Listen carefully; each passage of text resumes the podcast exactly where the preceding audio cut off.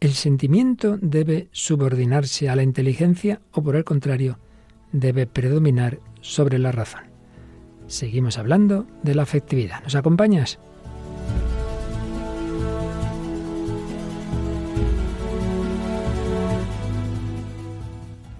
El hombre de hoy y Dios, con el padre Luis Fernando de Prada. Un cordialísimo saludo, muy querida familia de Radio María, ya en este mes de junio, mes eucarístico, mes del corazón de Jesús, mes de esas grandes solemnidades, Santísima Trinidad, bueno, primero Pentecostés, Santísima Trinidad, Corpus Christi, Sagrado Corazón, una auténtica maravilla. Dios nuestro Señor quiere darnos su vida, nos invita a vivir en la vida de Dios. La vida de Dios es el amor, el amor que es verdad, que es belleza. Todo está unido en Dios. En nosotros eh, la cosa es un poquito más complicada. Es complicada Paloma Niño, es sencilla como una paloma. Hola Paloma. ¿Qué tal, Padre Luis Fernando? Un saludo y un saludo a todos los oyentes. Hay que ser sencillos como palomas, pero astutos como serpientes. Eso, eso, eso. no es tan fácil tampoco. Eso tampoco, tampoco. En Dios todo va unido, pero nosotros eh, nos hacemos muchos líos. Bueno, nuestros oyentes tampoco se arman demasiado líos, siempre nos apoyan. Por ejemplo, hacía tiempo que no teníamos mensajes de Belén, ¿verdad? Sí, tenemos a nuestra oyente Belén Lamana, que nos ha puesto un comentario a través de las redes sociales, en concreto en la página de Facebook y dice, muchas gracias Padre Luis Fernando y Paloma, como siempre, enseñándonos tantos temas que conviene recordar. Bueno, nosotros a su vez aprendemos de, los que saben más e intentamos transmitirlo todo en esta manera radiofónica. Y seguimos, seguimos con este gran tema, que más que tema es la realidad fundamental, tan importante de la afectividad. En Dios hay amor, en ese sentido hay afecto, claro que sí, ya lo iremos viendo, sobre todo en la fase final de este bloque, pero de momento estamos en esta parte inicial antropológico, filosófico, psicológica y sirviéndonos como siempre de, la música, del cine. Y bueno, pues seguimos en efecto con, con una película que siempre decimos que no es que toda la película como tal, de hecho he visto, la he visto entera y en efecto hay alguna escena que no sé a qué viene, pero bueno, es verdad que tiene sobre este tema muchas enseñanzas muy interesantes. Conoces a Joe Black, luego nos la recuerdas los datos, Paloma, y la canción de alguien que también se hizo famoso en un programa televisivo. Sí, es eh, Manuel Carrasco, que bueno, salió eh, siendo un gran cantante del programa Operación Triunfo, pero bueno, de eso hace ya bastante tiempo y ha seguido con una larga carrera y tiene muchas canciones. Hoy escucharemos una de ellas que se llama Siendo uno mismo.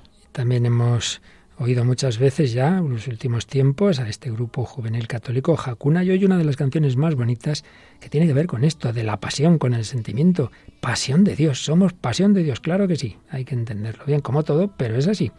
Y nos traes un testimonio.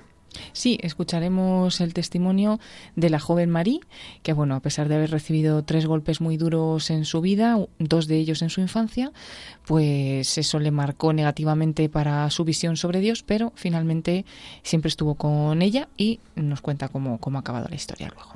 Pues nada, luego nos enteraremos. Pues vamos adelante con esta edición 437 en este bloque sobre la afectividad, el misterio del hombre, con todas esas dimensiones el hombre de hoy y Dios, en ese corazón humano, en ese misterio del hombre, queremos descubrir el corazón de Dios.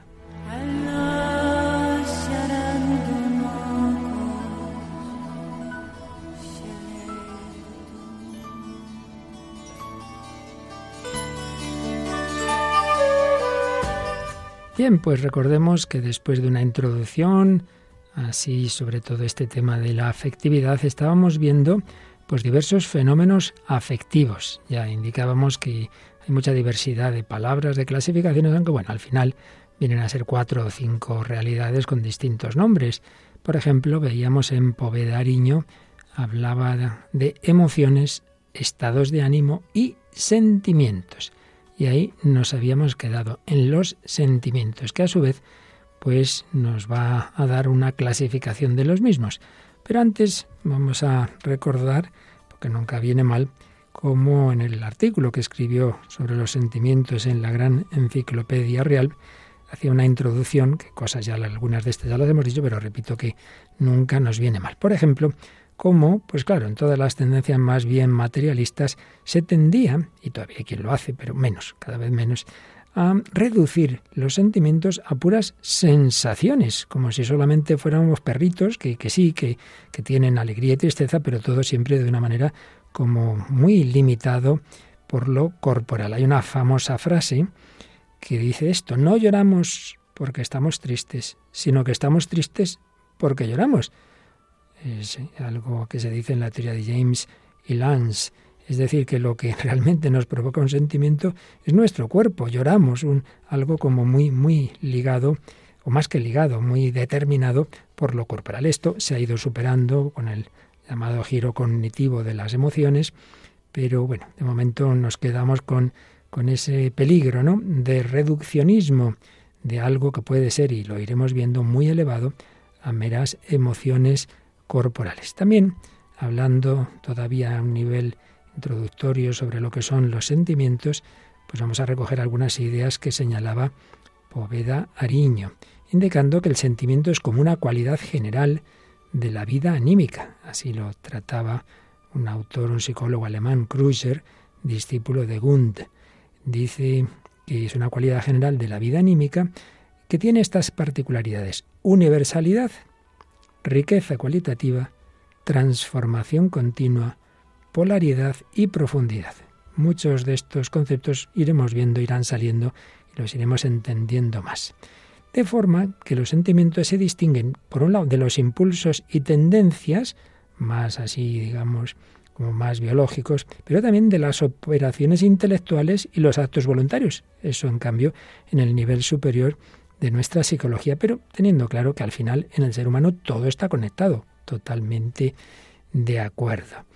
Se hace en muchos autores un análisis fenomenológico de los sentimientos que junto con el humor y los estados de ánimo de que hablábamos el día pasado, constituyen el supuesto radical de toda experiencia interna.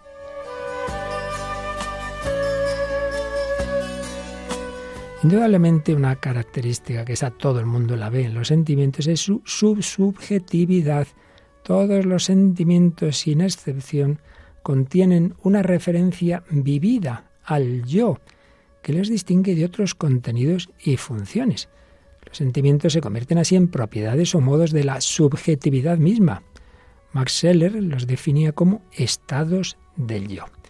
Los sentimientos revelan, dado el carácter referencial de la vida humana, es decir, que estamos hechos para la relación con, revelan lo que caracteriza al ser psíquico, eh, el modo experiencial o pático de toda referencia, pues esta no se agota bajo la especie estática de la relación yo-mundo. Bueno, ¿qué queremos decir con todo esto? Que puede parecer un poco raro.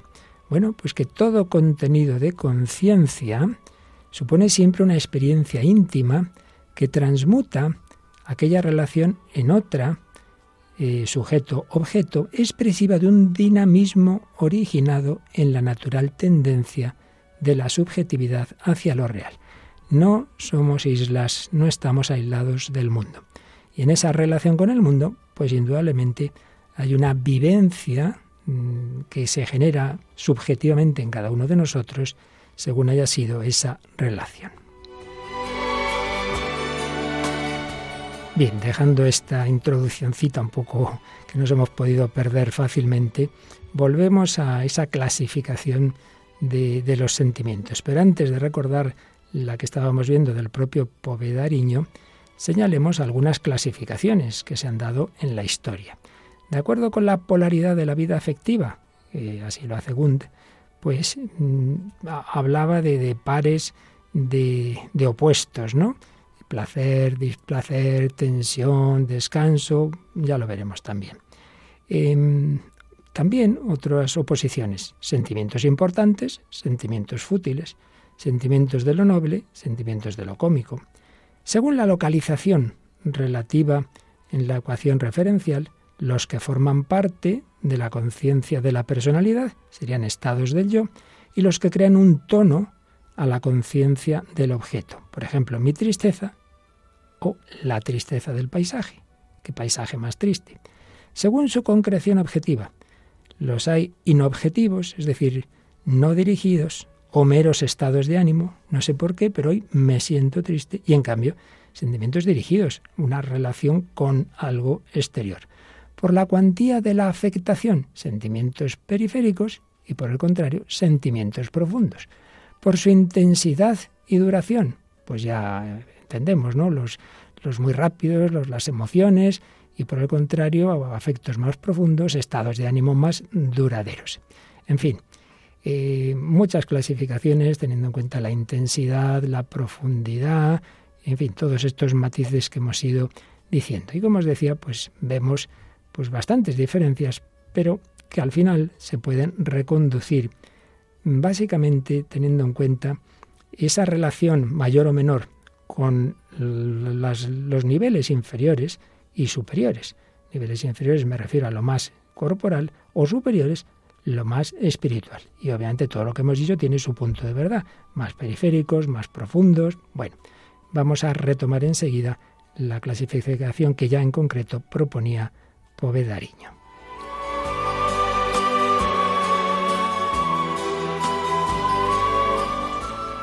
Que son estos cuatro tipos. Sentimientos sensibles. Segundo, sentimientos vitales y corporales. Habíamos visto estos dos. Tercero, sentimientos anímicos y cuarto, sentimientos espirituales. Sentimientos sensibles, aquellos muy localizados en con algo muy corporal. Siento dolor, siento hambre, siento sed. Segundo, sentimientos vitales y corporales. Todavía, como el nombre indica, son corporales, pero ya no están ligados a una parte concreta de nuestro cuerpo, sino que es algo más genérico de todo mi ser, sentimiento de salud o de enfermedad, de ligereza o de cansancio, de bienestar o de malestar. Vamos ya, los que hoy queremos avanzar, que son, tercero, sentimientos anímicos. Ah, aquí ya vamos más allá del cuerpo.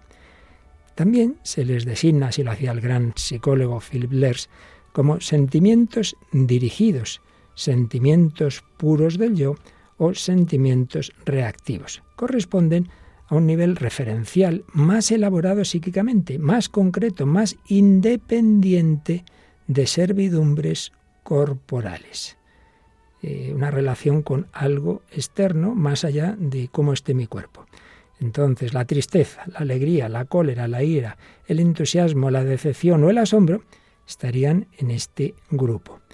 Surgen en un momento determinado y por intenso que sea su efecto, nunca tienen esa difusión corporal del grupo anterior, de los sentimientos vitales y corporales. Más que estados son cualidades del yo, cualidades del yo, cuyo significado se limita a modular afectivamente una singular relación sujeto-objeto. Sujeto-objeto. La relación con esta persona, la relación con esta realidad, me provoca interiormente esta vivencia en mi alma, más allá de cómo estaba mi cuerpo. Y dentro de esta clase, Povedariño eh, hablaba, como además ocupando una peculiar posición, de los sentimientos estéticos que presentan el carácter dirigido o reactivo de todo este grupo de sentimientos, pero que aquí se ve de una manera más clara.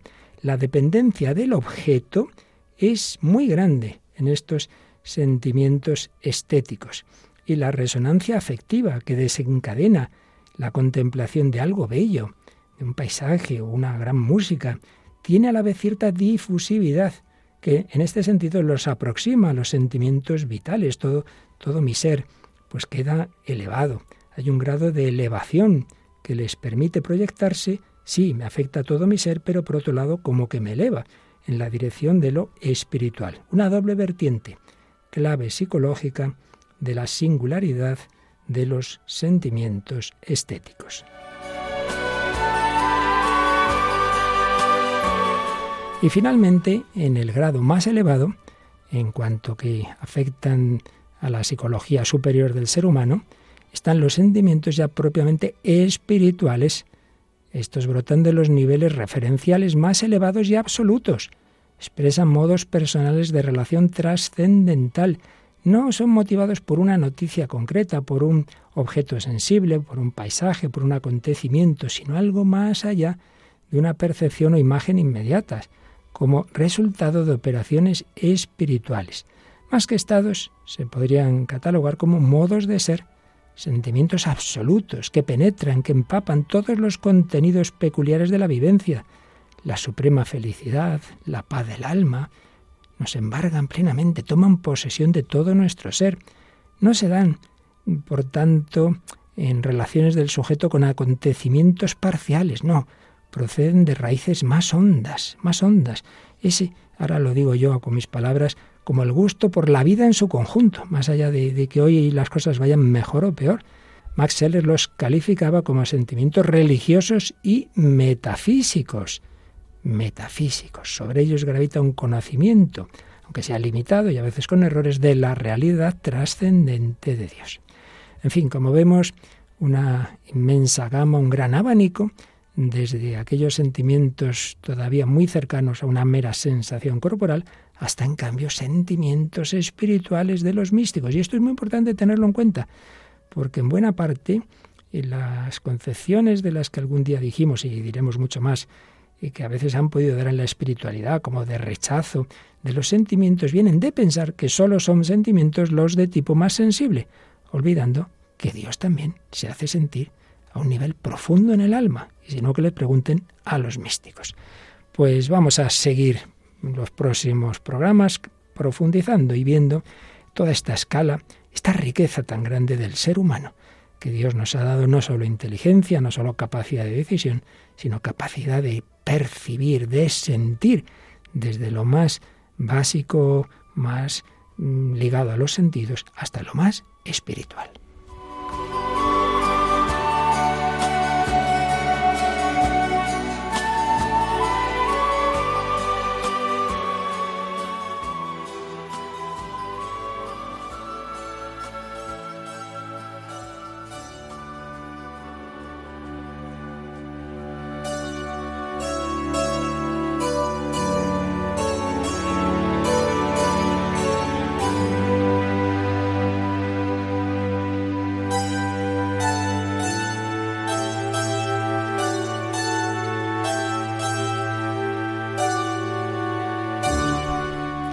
Aquí seguimos en Radio María, en El Hombre de Dios, en este, como veis, complejo laberinto de la afectividad, que no es nada fácil resumir en unos programas, pues lo que ha hecho correr tanta tinta a lo largo de los siglos. Soy consciente de que algunas de estas cosas que decimos y de estos resúmenes de autores que han escrito libros gordísimos es difícilmente algo que podamos lograr con facilidad y que sea comprensible. Pero bueno, no pretendemos más que por lo menos unas pinceladas que nos hagan ver la riqueza de todo este campo, de todo este mundo, para primero dar gracias a Dios de todo lo que nos ha dado, todas esas capacidades y facultades, y luego pues no quedarnos nunca en una visión parcial, ni somos meros animales ni somos ángeles.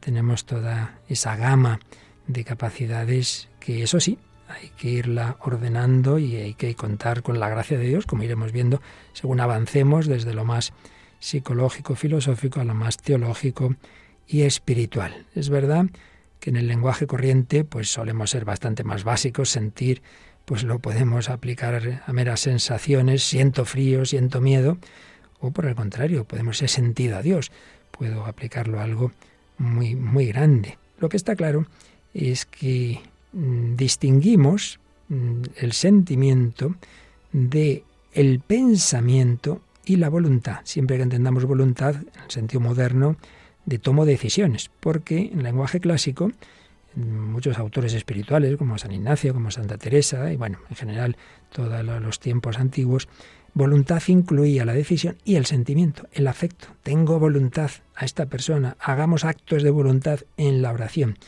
Pero hoy solemos distinguir esas tres dimensiones y creo que tenemos claro. Una cosa es lo que yo pienso, otra es lo que siento y otra es, en definitiva, cómo actúo. Y claro, como hemos dicho ya muchas veces, el ideal al que caminamos es una integración, no quitar nada de esto, contar con todas esas dimensiones partiendo de lo más básico, pero que es necesario en la vida, esas emociones que pueden ser momentáneas, que pueden ser superficiales, pero que, repito, son necesarias. Si yo no siento miedo cuando veo un peligro, pues mal asunto. Tengo que, saber huir de esa situación y en ese sentido me viene bien la emoción del miedo. Otra cosa es que me quede ya paralizado para siempre. El sentimiento, una gran riqueza que no hay que menospreciar, pero que hay que saber integrar. Y bueno, yo diría, Paloma, que prácticamente todo el arte y desde luego en la música siempre hay mucho del sentimiento, a veces así alocadamente, pero otras veces usando también la cabeza. Vamos a ver la canción que nos traes y por dónde va la cosa. Sí, es la, canción Siendo uno mismo de Manuel Carrasco y bueno, él es nacido en Isla Cristina, en Huelva, el 15 de enero de 1981, también conocido como Manu Carrasco, es un cantante de rock suave y pop español que participó en la segunda edición del concurso Operación Triunfo y desde entonces pues no ha parado su carrera. En concreto vamos a hablar del disco que sacó en 2019, Bailar el viento, con 13 canciones de las cuales presentó como primero single ya no, y como segundo single la canción que vamos a escuchar hoy, siendo uno mismo. Además es una canción que se utilizó también en el año 2019 en una telenovela llamada Argentina, Tierra de Amor y Venganza. Y bueno, es verdad que es eh, una letra bastante que podemos reflexionar mucho con ella y bueno, vamos a escucharla. Vamos a escucharla. No soy ejemplo para nada y para nadie. Tengo miserias como cualquiera de ustedes 14 marcas que me duelen en el alma y 100 defectos que me siguen y no aprenden. Las dudas se divierten, no descansan nunca, como los miedos que siempre estarán presentes. A veces sonrío sin ganas y al revés, que a nadie importa, nadie tiene que saber. Y aunque las cosas con el tiempo no se olvidan, voy a estar más alerta, más tiempo conmigo que cada vez soy más consciente que la vida, sin darnos cuenta, se consume en un suspiro. Voy a quererme para quererte mucho más. Voy a tratar de ser mejor y más valiente. Es el momento de enfrentarse a la verdad, que ya está bien de procurar y perder siempre. Recuerdo que un día fui fuerte. Recuerdo que no juzgué a nadie porque cuando me siento débil, aún sigo queriendo, queriendo matarme. Qué duro es a veces vivir,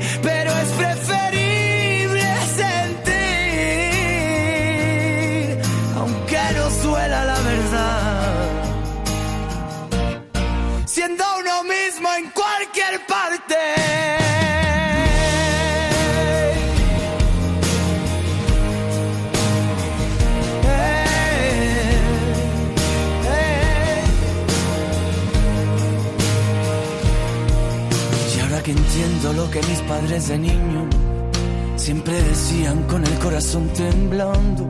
Nunca te fíes del que quiera ser tu amigo, que con un caramelo te mete en el saco. Y piensa si eres uno más de los que estrellan su tiempo en un televisor de color rosa. Y si es verdad, yo fui dote que te molesta. Si no te gusta otra cosa, mariposa. Dice un amigo que no tenemos remedio. Abrir el corazón siempre nos sale caro. Que no me importa lo perdido si es sincero. A mí me importa todo el vino derramado. Yo que forjé mi historia con los buscavidas. Pierden el tiempo los que intentan que me frene. Por eso ahora si me escuchas, no te rindas. Siéntete libre y orgulloso de quien eres. Recuerdo que un día fui fuerte. Recuerdo que no juzgué a nadie. Porque cuando me siento débil, aún sigo queriendo, queriendo matarme.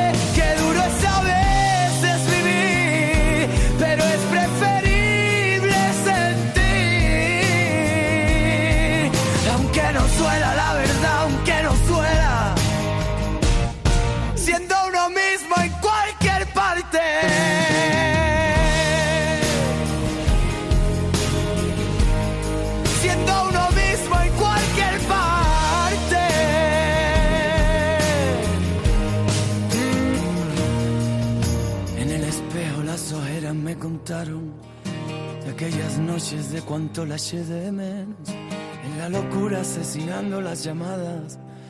y en cada muerte despertaba un nuevo intento. No quiso verme y ahora es quien me anda buscando. No es que no quiera que me encuentres, que mi sueño lo estoy viviendo con una mujer sincera. Ella es la reina, es una princesa del cuento. Que no se trata de querer ser más que nadie. ¿Y por qué piensas que me lo monto de artista? Más bien me pasa lo contrario muchas veces. También me siento pequeñito en esta vida. Vale la pena pelear por nuestros sueños. Vale la pena equivocarse y levantarse. Vale la pena liberarse y ser el dueño de la verdad siendo uno mismo en cualquier parte. Recuerdo que un día fui fuerte. Recuerdo que no juzgué a nadie. Porque cuando me siento débil Aún sigo queriendo, queriendo matarme. Qué duro es a veces vivir, pero es preferible sentir.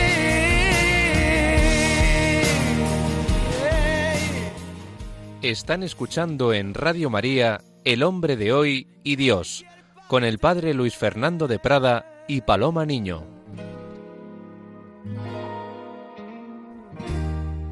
y oyendo cantar a Manuel Carrasco siendo uno mismo, pues la verdad es que es una canción con muchísima letra, con muchísimo contenido que tiene que ver muchísimo con lo que estamos hablando. Para empezar, qué duro es a veces vivir, pero es preferible sentir.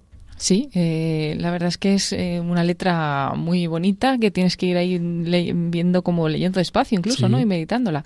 Y dice eso, es preferible sentir y dice que aunque nos duela la verdad, ser uno mismo en cualquier, en cualquier parte, es decir, no, no actuar, no adaptarte a, a lo que esperen de ti o a, lo que todo el mundo hace, sino realmente ser tú mismo y, bueno, por, por, lo que deja intuir la canción es como que se está dando cuenta de ello, ¿no? Como que en algún momento no ha vivido así y ahora ahora es como que de verdad es libre o, hace honor a la verdad y, que al final es preferible, pero que cuesta, porque dice incluso en algún momento de la canción dice, incluso abrir el corazón a, un amigo sale caro, porque estás contando tus cosas, ¿no? Y también habla de que se siente pequeño, de que, pero que es preferible todo eso, pero ser uno mismo, ¿no? Pues sí, con lo cual es verdad que, bueno, supongo como todo lo habría que ver en exactamente cada palabra que significa, pero el trasfondo pues es parecido a cosas que estamos diciendo. Por un lado, que no podemos quitarnos esa dimensión ni, ni debemos en, matar el sentimiento. No, no, no. Es preferible sentir, aunque sea duro, vivir. A nuestro Señor Jesucristo le hubiera sido más cómodo no sentir tristeza en Gesemaní, pero quiso pasar por ahí es preferible sentir, pero por otro lado no cae en un mero sentimentalismo, porque en efecto todo esto lo relaciona con la verdad, con la fortaleza, con la decisión de querer ser mejor. Por tanto, hay un juego entre esa capacidad buena de sentimiento que puede hacer daño. Ha hablado de marcas que me duelen en el alma, de miedos, pero de no dejarse llevar, porque también me he fijado en esta frase, sonrío sin ganas. Es decir, que no es simplemente como yo estoy triste, fastidiaos todos. Pues no, hombre, no, no, intento sonreír, aunque no me apetezca. Por tanto, creo que está bastante bien el trasfondo de jugar con todos estos elementos, ¿no? La soy más consciente de quererme para quererte, no simplemente para quedarme encerrado en mí mismo, intentar ser mejor, nada, nada. Creo que es de las canciones con, con fondo y muy aprovechable, pues como intentamos siempre en este programa, ver lo positivo que hay en toda nuestra cultura y sin duda esta no cae en esa mera sensiblería de tantas otras canciones. Y desde luego no se dejó llevar de la sensiblería esta joven Marie que pudo haberse quedado hundida para siempre eh, al recibir diversos golpes en su vida y sin embargo siguió luchando.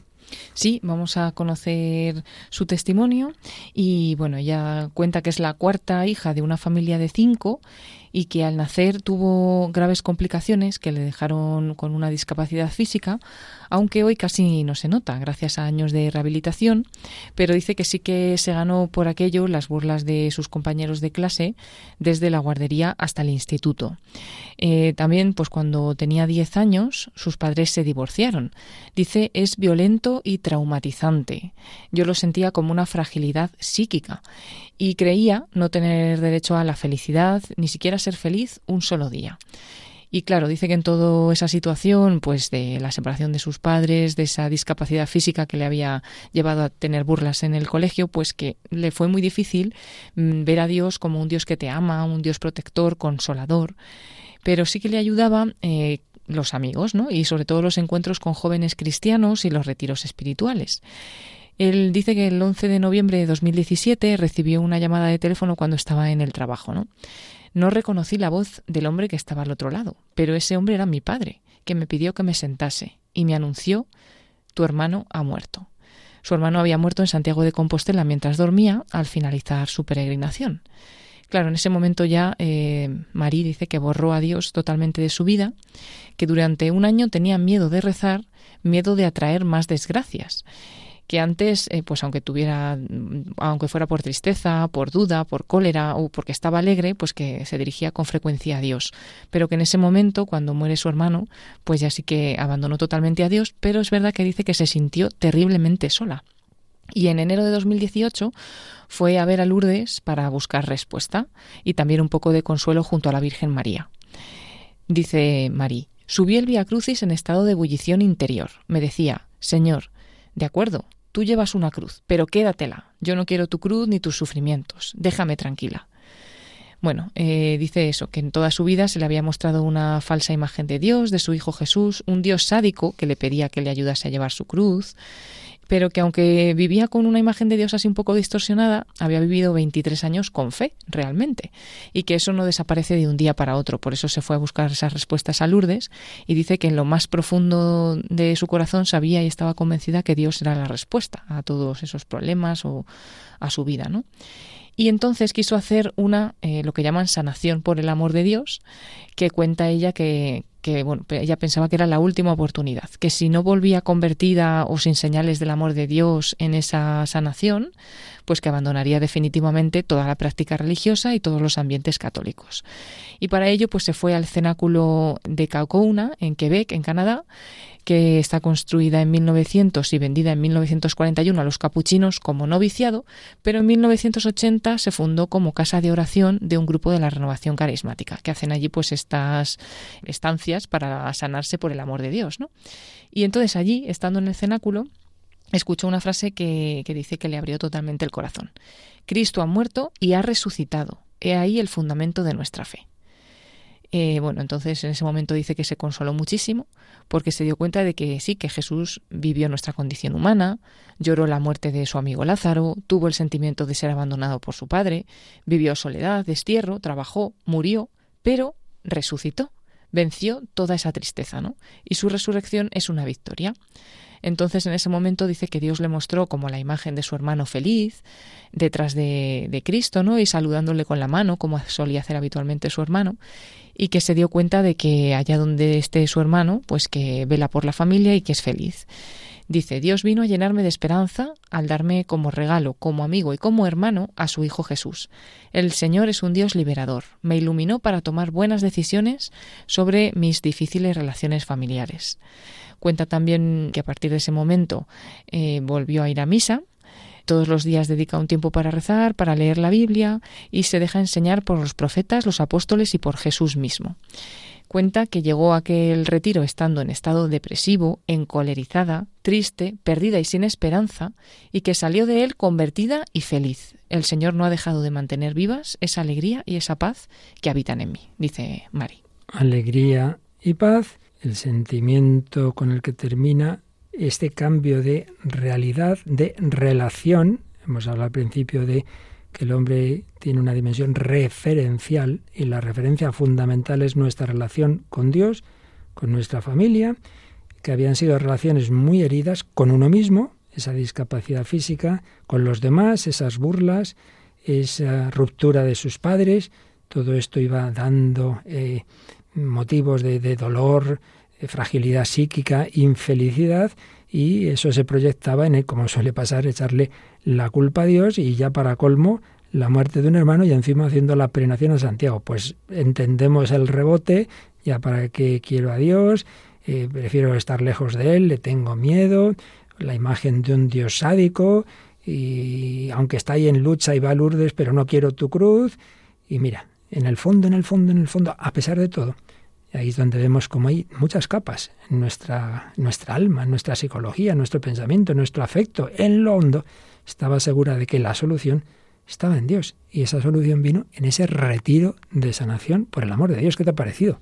Pues bueno, muy interesante y también muy relacionado con el tema, ¿no? Porque vemos como como aquí todo el mundo de los sentimientos también ha estado presente, incluso es lo que le hace darse cuenta eh, en ese retiro, pues que Jesús también había tenido sentimientos malos, ¿no? Dice, tuvo el mm. sentimiento de ser abandonado por su padre, eh, lloró por la muerte de su amigo Lázaro, vivió la soledad, el destierro, pero claro, se, se dio cuenta por fin de que todo ese sufrimiento eh, y pues también todo, todo lo que ya había pasado en su vida, pues está ahí, está ahí, Jesús también lo vivió, pero que finalmente Jesús resucita, ¿no? Y así, venciendo su propia muerte, Jesús venció toda la muerte y toda la tristeza.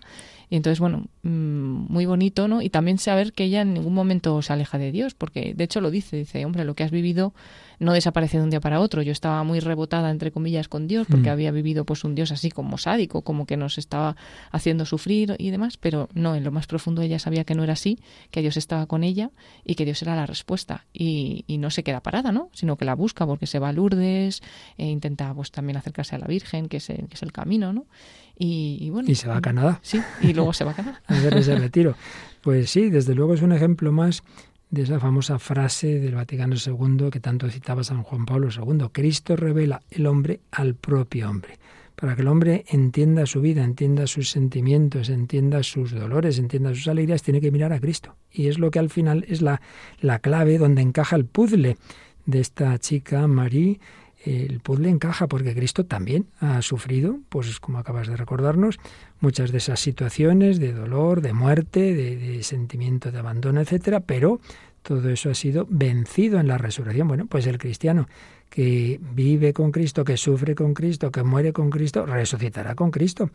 Y cuando contemplamos los misterios de la vida de Cristo, por ejemplo, los ejercicios, San Ignacio nos señala eso, cómo fijarse en la tristeza de Jesús, compartirla cuando meditamos la pasión, pero también dice alegrarnos del gozo de Cristo cuando contemplamos su resurrección. Y encima Dios le da como una señal, no sabemos exactamente cómo fue, de como que su hermano estaba vivo, que su hermano la saludaba, eso la llena de esperanza y lo importante, ¿no? ¿En qué culmina todo este proceso? Bueno, pues los problemas están ahí, no han desaparecido, su hermano sigue muerto y, y todo lo demás, sí, pero ya lo vive con Dios y alimenta esa relación con Dios, nos ha dicho, en los sacramentos, la oración, la misa, la Sagrada Escritura, y ahí pues pues todas esas circunstancias subjetivamente ahí está el sentimiento vivencialmente se viven y valga la redundancia de otra manera pues en efecto yo creo que es un testimonio que, tiene muchísimo que ver con todo lo que estamos viendo y más con lo que veremos según vayamos avanzando y elevándonos en todo este terreno de la afectividad, hablar de la afectividad cristiana, específicamente cristiana. Pero antes de ello, mm, nos vamos de, de la música y del testimonio al cine y retomamos una película que empezábamos a comentar la semana pasada y de nuevo repito que el que saquemos muchas enseñanzas de escenas de una peli, no quiere decir que toda la peli sea para verla todo el mundo, porque rara es la película moderna donde no hay alguna escena que estaría mejor que faltara. Pero sí que tiene mucho fondo esta película. ¿Conoces a Joe Black? Sí, eh, es una película estadounidense de 1998, dirigida por Martin Brest y protagonizada por Brad Pitt, Anthony Hopkins y Claire Forlén. Y bueno, incluso el músico John Bon Jovi eh, se basó en la historia de esta película para componer la letra de una canción suya muy famosa, Thank You for Loving Me. Y bueno, pues por centrar otra vez un poquito de qué trata la película, eh, William Parris, que es el protagonista, interpretado por Anthony Hopkins, es un poderoso magnate cuya vida se ve alterada por la llegada de un joven enigmático que se llama Joe Black, que lo interpreta Brad Pitt, y este joven se enamora de su hija, Claire Forlén, y bueno, Joe en realidad, esta persona que aparece, Joe Black, es la personificación de la muerte y que trae una misión eh, pues a esta familia. Sí, bueno, eso se puede decir porque está al principio de la película, no vamos a decir el final, claro, tranquilos. Al principio aparece que la misión es llevarse al padre, es decir, que llega el momento de su muerte, cuando él va a cumplir 65 años, cuando sus hijas están preparando una gran fiesta de cumpleaños, cuando hay por otra parte en su empresa una operación por ahí. Bueno, lo que aquí nos interesa, ante todo, eh, porque ya digo que habría otros temas que podríamos sacar, pero nos interesa hasta qué punto eh, esas relaciones de, de amor pues eh, lo importante es solo el sentimiento superficial, la pasión o algo más. Y de hecho, la escena clave mm, del inicio de la película la oíamos la semana pasada. Es cuando el padre le hace ver a su hija, que a una de sus hijas, a la que sale más pues como protagonista de toda la historia, que el novio que tiene, pues sí, es, un chico capaz y tal, pero que no la ve verdaderamente enamorada. Entonces hace un discurso sobre la importancia de la pasión, de perder la cabeza, de, de en fin, un plan muy, muy, muy, muy apasionado. Y la otra, pues, pues lo oye ahí y en el fondo reconoce que es verdad, que, que no tiene esa pasión. Pero resulta que cuando aparece este joven, que luego resulta que es la muerte, de ese sí que se enamora apasionadamente. Y claro, el padre sabe que si se va con la muerte quiere decir que se va a morir su hija. Entonces vamos a escuchar ahora un nuevo diálogo entre padre e hija, pero totalmente distinto de sentido al que escuchamos el día pasado. ¿Por qué buscas a Joe? Por amor, pasión, obsesión. Todas esas cosas que me dijiste que esperara, pues han llegado. Es una locura. ¿Por qué? Desde que apareció casi no se aparta de tu lado. Está claro que confías en él, que te apoyas en él. ¿Por qué todo eso no vale para mí? Tú no sabes nada de Joe. ¿De qué tienes miedo, papá? ¿De que pierda la cabeza por Joe? Ya lo he hecho. Igual que tú por mamá. ¿Y no era eso lo que siempre has querido para mí? Susan, no creo que Joe se quede mucho tiempo. ¿A dónde va? No lo sé. Lo ignoro. Venga ya. Joe trabaja contigo. Tú siempre has conocido al dedillo a tus colaboradores. En este caso no.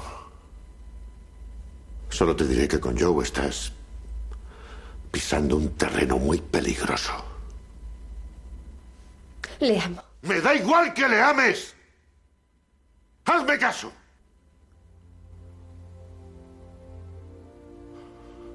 Joe no es para ti. Claro que no, papá. Lo siento.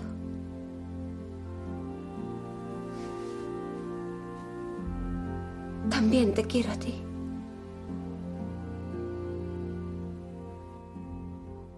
Bueno, pues aconsejamos a nuestros oyentes volver a escuchar el corte de la semana anterior y luego escuchar este. Es de la noche al día, ¿verdad? Sí, es que claro, ella va tan contenta a decirle eh, un poco que ha conseguido lo que su padre le dijo, porque hablándole del otro novio o de su novio, pues le decía eso, como que tenía que tener mucha pasión, mucha obsesión, que no le veía que hubiese perdido la cabeza, que tenía que perder la cabeza, y precisamente ella viene ahora tan contenta a decirle que sí, que con, que con Joe ha perdido la cabeza y todas estas cosas, y ahora él, sin embargo, se da cuenta de que no es tan bueno eso, en este caso por, por quién es Joe, ¿no? Pasa, claro, no tampoco se lo quiere explicar, pero, pero eso es una locura, pero pues eso, no quería que me volviera loca. pero si no lo conoces, esto está uno pensando en pues muchas historias que se viven de padres que dicen, pero, pero ¿con quién te vas? Pero, pero que no lo conoces, pero que te va a engañar, pero que no sé qué. Yo me acuerdo, lo habré contado alguna vez, una vez estando yo en una de las parroquias en las que estaba a las 8 de la mañana tocando el timbre, ¿qué pasará? ¿Qué pasará? Y era una chica cerca de 20, yo creo que cerca de 30, no los había cumplido. Había pasado la noche por la calle. Pero, ¿pero qué ha pasado? No, que me fui de mi casa, y es que, es que con mi marido es un desastre. Digo, ¿pero qué pasa? Tal, es que, me, es que realmente me maltrata, que no sé qué. pero, ¿y esto? Esto no lo viste, me lo decía todo el mundo, pero yo estaba ciega. Se cegó, pues como este padre que no quiere que esta chica se ciegue, cuando antes le había dicho que se cegara, estás pisando un terreno peligroso. Pues seguro que esto se ha oído en muchas casas. Y la gran respuesta, le amo, le quiero, me da igual. Bueno, aquí desde luego que no es para ti. En fin, que aquí está clarísimo que es importante el amor, que es importante en el caso concreto de, este tipo de amor, ¿no? Encaminado al matrimonio, pues evidentemente no es una cosa meramente racional, pero no puede ser antirracional. El amor debe ser inteligente, ¿no te parece? Sí, tiene que estar unido, ¿no? Las dos cosas, el corazón y la cabeza. Bueno, pues esta chica es médico entonces él se va al hospital a verla allí, porque claro, este hombre que es la muerte, pero está sintiendo como humano, está sintiendo como humano lo que nunca había sentido, y claro, siente también un enamoramiento. Y resulta que en una escena anterior había visto a una viejita del Caribe, hablan, es curioso, ahí la, película cambia el tono y se hablan en el, en el acento de, de, la región y esta mujer mm, intuye, no sabemos estas cosas así, en fin, claro, no deja de ser ficción, que es la muerte. Y entonces está bien porque está pasándolo muy mal, tiene un tumor y entonces espera que se la lleve, pero en esta segunda visita que vamos a escuchar ahora, pues ella cree que viene a por él y escuchamos el diálogo. Señor Marasa, ya era hora de llegar. No se debe gonzar, vieja. No se debe gonzar, señor. ¿Ya viniste por mí? Ya está bueno. No, vine a ver a la médica. ¿La médica? ¿Qué te puede pasar? No. Ah, veniste a ver la médica. Sí, vieja. ¿Mi médica? Es mía también. ¿Tú estás enamorado? Ella está también. ¿Ella sabe quién es tú? Sabe qué siente. Oh, Pupu, ¿qué clase de negocio es este? No meta la ñata. Estás soñado con pajarito. Mal para ti. Mal para ella. Mal para mí. Metí aquí con un tumor como un higuero, fuñéndome por dentro. Y clavar. Mi vieja, te traigo flores y me gano un boche. Las únicas flores que quiero ver son las flores de mi tumba cuando te bajo tierra. Bueno, no vamos a decir obviamente cómo acaba la escena, pero sí nos fijamos en lo que nos interesa. Paloma, ¿tú en qué te has fijado? Sí, bueno, primero hace mucha gracia, ¿no? Que de repente hablan los dos como el mismo idioma y es un poco igual un guiño de que la muerte habla el idioma de todos, o sea, que todos nos vamos a morir. Porque está como, primero como acompañando al, padre de la chica, que es el que va a morir, pero de repente aparece esa señora, ¿no? Ya digo que hoy estamos fijándonos en este aspecto de la afectividad, pero sí que podríamos hacer un análisis de la película desde el punto de vista del tema de la muerte. Y entonces aquí nos quedaríamos cuando le dice, eh, ella le dice, ah, que estás enamorado, ella también está enamorada de ti. ¿Sabe quién eres? Como que le hace esa pregunta, ¿no? Que es importante. Y él, dice, sabe qué siente. O sea, sí, es una parte, sabe qué siente, pero no sabe quién eres, ¿no? Volvemos a lo de antes. Ella está aquí ahora en la postura la misma que tenía el padre. Hombre, hay que conocer. El sentimiento no puede obviar la verdad si no sabe de quién se está enamorando, mm, vaya lío, ¿no? Y el otro mm, le dice que no, que no sabe quién soy, pero sabe lo que siente. O sea, que basta con lo que siente. Pues no. La vieja dice, no, esto está soñando con pajaritos y la consecuencia de eso es mal para ella, mal para ti y mal para mí. Como diciendo, mira, la que se tiene que morir soy yo. No te la lleves a ella, que entonces la matas a ella. Mm. la verdad es que, no, ya digo, que es una película que tiene fondo y mucho de qué pensar y todo este tema del sentimiento, de la inteligencia, del afecto, en fin, que nos, que nos da mucho juego, mucho juego. Sentimiento, sentimiento. Es una dimensión importante en el diccionario de psicología dirigido por Friedrich Dors se nos dice que es un término que no puede definirse, solo describirse. ¿Por qué? Porque no se puede definir, porque claro, para definir tienes que referirte a otra cosa. Y es que aquí, es que ¿a qué te refieres para definir el sentimiento? Pero lo que sí que podemos hacer, señala, es enumerar algunos sentimientos, que es lo que hemos ido haciendo. Y enseguida también notamos la diferencia con una percepción, con un pensamiento, con una imaginación.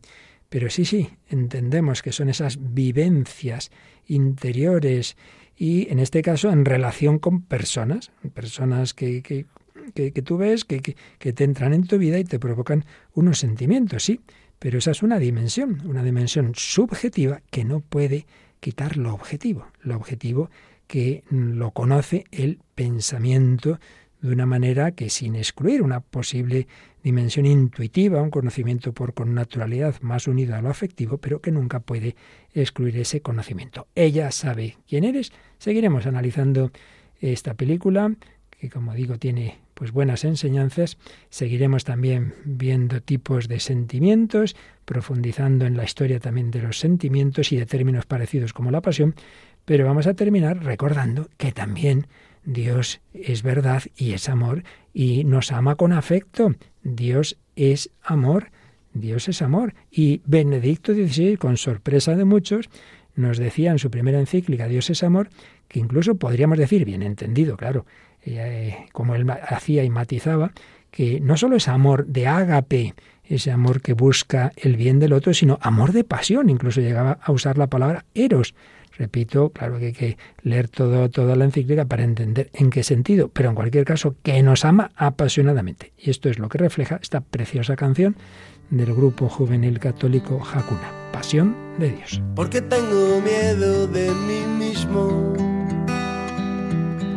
porque no disfruto hoy de cada minuto, porque querría ser de un modo distinto, porque vivo siempre lo que haré.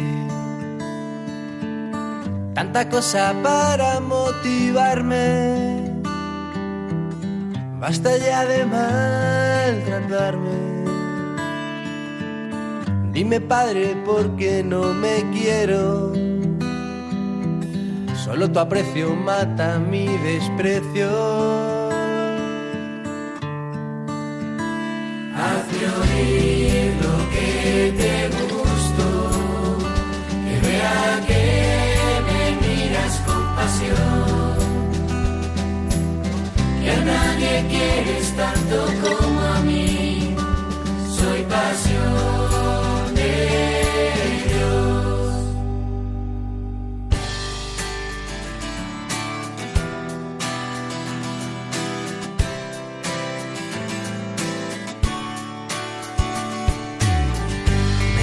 que huya de mi debilidad. Tú me dices que permanezca en ella. Me valoran por éxitos y perfección. Tú disfrutas conmigo tal y como soy. Débil, enfermo y en pecado.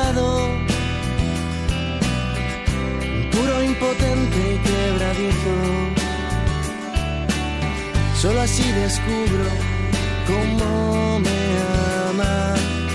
Solo así descubro cómo me quiere.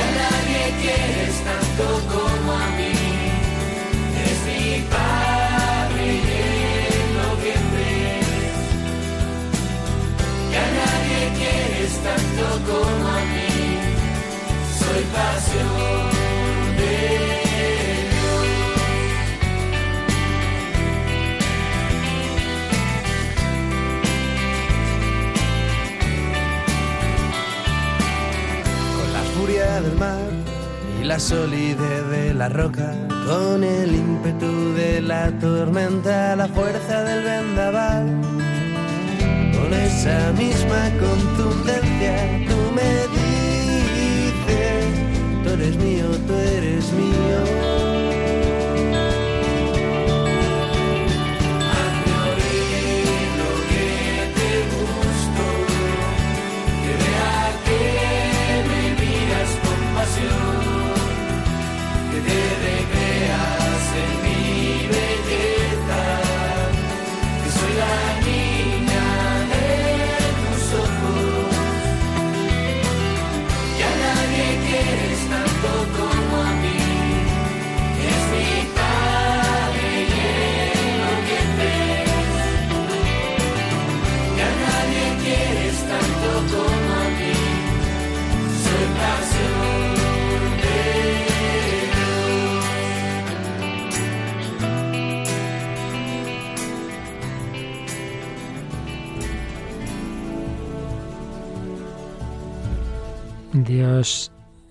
Enloquece de amor, por eso la locura del amor de Dios le ha llevado a hacerse hombre, a vivir una vida humana, a nacer en un pesebre, a pasar todas nuestras circunstancias gozosas y dolorosas, a pasar una pasión horrorosa, un sufrimiento tremendo, una locura de amor, pero a vencer todo eso con su resurrección y a enviarnos ese amor del Padre y del Hijo que es el Espíritu Santo. Soy pasión de Dios, pero esa pasión no es locura contraria a la verdad, porque en Dios todo está unido.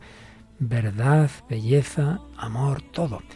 nosotros es donde tantas veces todo está desordenado por nuestra limitación y por el pecado, que hace que tantas veces nos dejemos llevar de lo primero, de, el placer inmediato y por eso necesitamos que el Espíritu Santo nos sane a todos para integrar toda nuestra vida, incluyendo esa grandísima dimensión del amor, del sentimiento, del afecto que también se da en Dios, pero nunca contrapuesta a la verdad, nunca contrapuesta a la belleza, nunca contrapuesta a lo que es nuestro bien, bien, verdad, belleza, sentimiento, todo unido. Pues así se lo pedimos al Espíritu Santo y así se lo pedimos por intercesión de María y seguro que es lo que vamos a escuchar en unos momentos que aparece en la Sagrada Escritura porque llega un programa donde se junta de nuevo la belleza, hemos hablado de los sentimientos estéticos, en concreto de la música, y la verdad de la Sagrada Escritura. Sí, es el programa La Biblia en partitura que nos trae ahora mismo el padre José Luis Simón.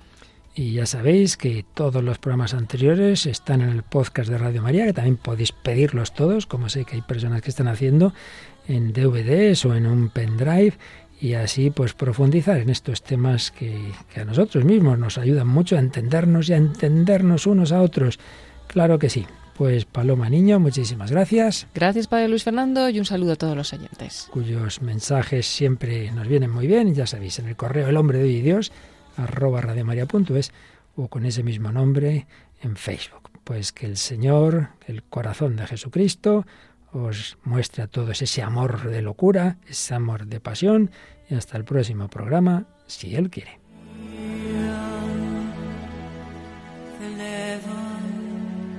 Así concluye El hombre de hoy y Dios, un programa dirigido en Radio María por el Padre Luis Fernando de Prada. dolí.